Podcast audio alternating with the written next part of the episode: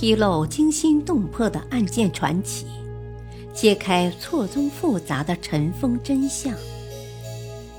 欢迎收听《古今悬案、疑案、奇案》，编著李晓东，播讲汉月。禁烟大臣林则徐的生死之谜。林则徐生于一七八五年八月三十日，卒于一八五零年十一月二十二日，福建侯官人。他是中华民族抵御外辱过程中伟大的民族英雄，因主张严禁鸦片，抵抗西方的侵略，坚持维护中国主权和民族利益，深受中国人的敬仰。道光十八年。一八三八年，道光皇帝特命林则徐为钦差大臣，赴粤查办禁烟。道光十九年四月二十二日，一八三九年六月三日，林则徐在虎门海滩上将从英国手里收缴的全部鸦片近两万箱，约两百三十七万余斤，当众销毁，沉重地打击了侵略者的嚣张气焰。林则徐抗英有功，却遭投降派诬陷。道光二十一年（一八四一年），昏庸刚愎的道光皇帝为讨好英帝国主义，将在广东查禁鸦片立有首功的林则徐罢去钦差大臣和两广总督的职务，调往浙江军营戴罪立功。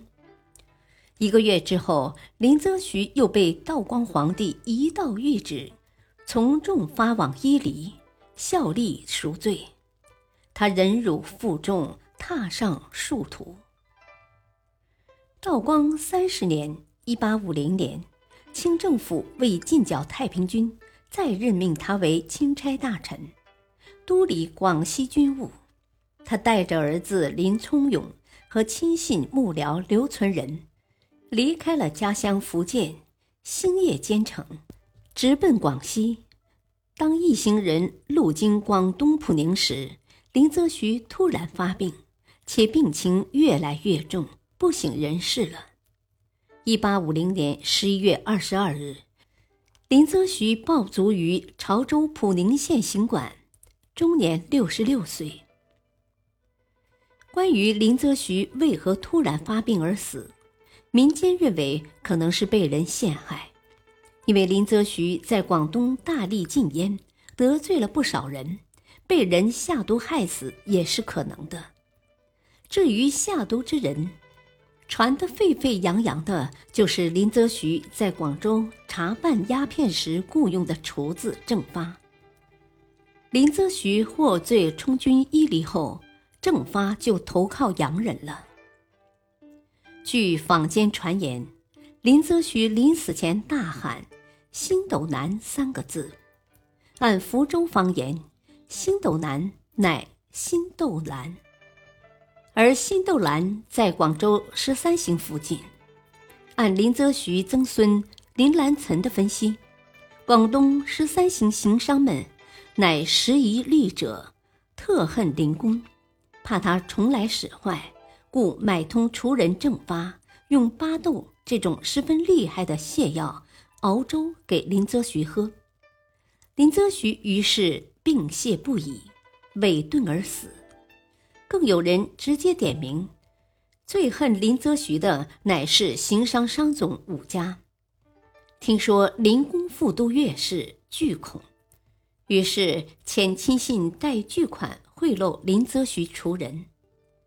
林则徐死后，广东一带就传说，有人亲眼看见在广州一家客栈，十三洋行总头目伍绍荣手下的一名亲信与郑发窃窃私语，桌上有一堆白花花的元宝。